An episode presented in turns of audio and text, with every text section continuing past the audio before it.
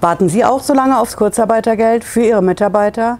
Zwei Monate sind ja die Regel, bis zu drei Monate dauert das. Wie kann das schneller gehen? Gibt es da irgendwie einen Trick, wie ich schneller an das Geld komme? Ich verrate es gleich. Bleiben Sie dran.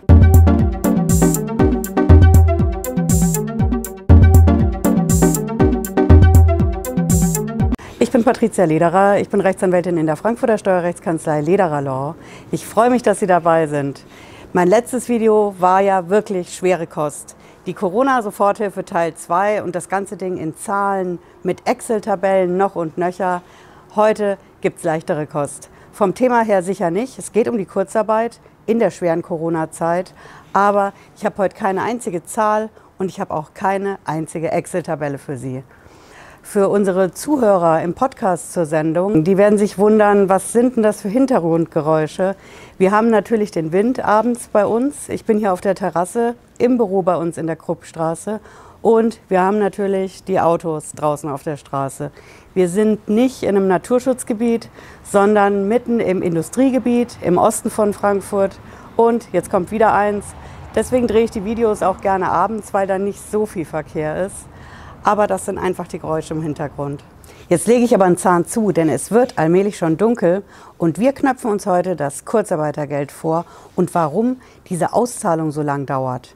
Wir haben das hier in der Kanzlei für Mandanten eingereicht und die Steuerberater, mit denen wir zusammenarbeiten, die haben das für ihre Mandanten auch gemacht. Und unisono, wir warten alle zu lang aufs Geld. Die Erwartung war so sechs bis acht Wochen, das ist schon lang genug. Es ist teilweise noch länger und wir haben natürlich versucht, das zu beschleunigen. Wir haben die Arbeitsagentur angerufen.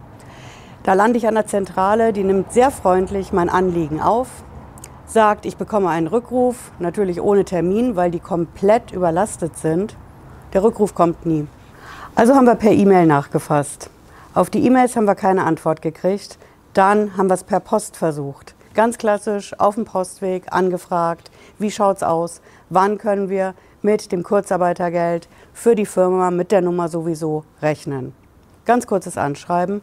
Auch darauf haben wir keine Antwort bekommen. Mir ist es dann zu bunt geworden. Das Kurzarbeitergeld für den März kommt erst im Mai, das für den April im Juni, das für den Mai ist noch gar nicht da. Das Kurzarbeitergeld dauert einfach viel zu lang. Also dachte ich mir, okay, jetzt für den Juni läuft es anders. Da bringen wir mal ein bisschen Schwung rein.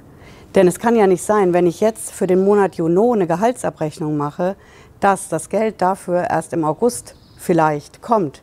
So lange können die Firmen einfach nicht drauf warten. Und wir haben uns dann einfach gedacht in der Kanzlei, okay, wir warten nicht bis Monatsende, 30. Juni oder 1. Juli für die Gehaltsabrechnung, sondern wir ziehen das vor. Wir machen das schon in der Mitte.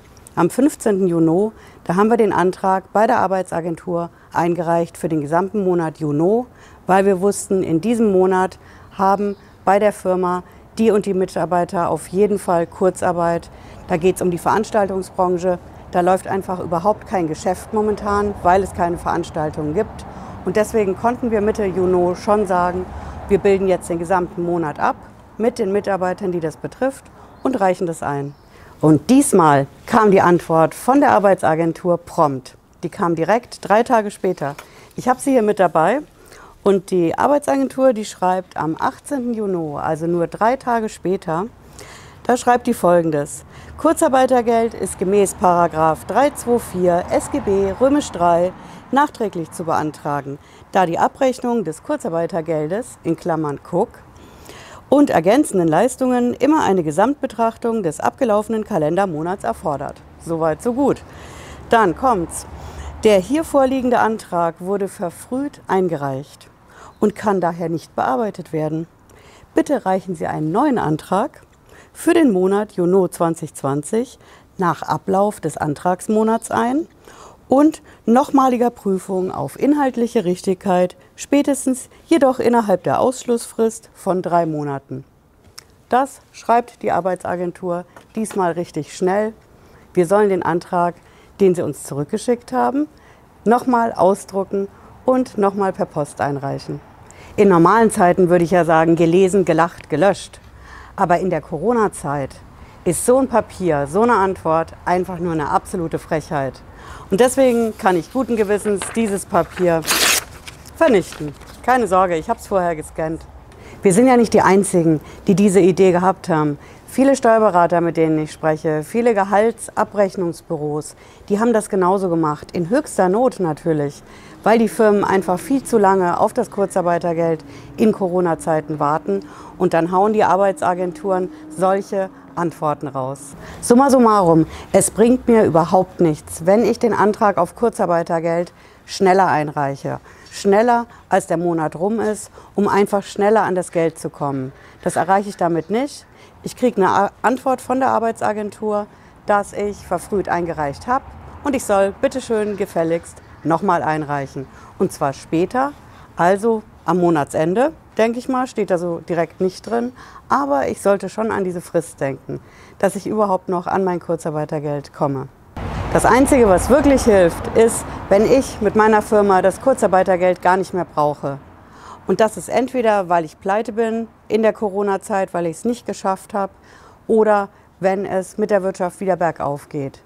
Der aktuelle Geschäftsklimaindex, der diese Woche rauskam, der deutet ja schon in diese Richtung. Aber das wird noch ein langer, steiniger Weg. Und mal schauen, wie das mit der Bürokratie in diesen Zeiten weitergeht.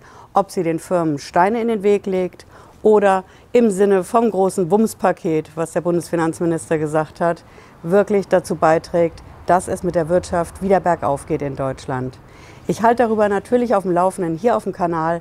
Wenn Sie es nicht verpassen wollen, lassen Sie hier unten ein Abo da. Und wir sehen uns spätestens, wenn Sie mögen, nächsten Freitag 18.30 Uhr oder vielleicht schon vorher, wenn es was zwischendurch brandaktuell zu berichten gibt.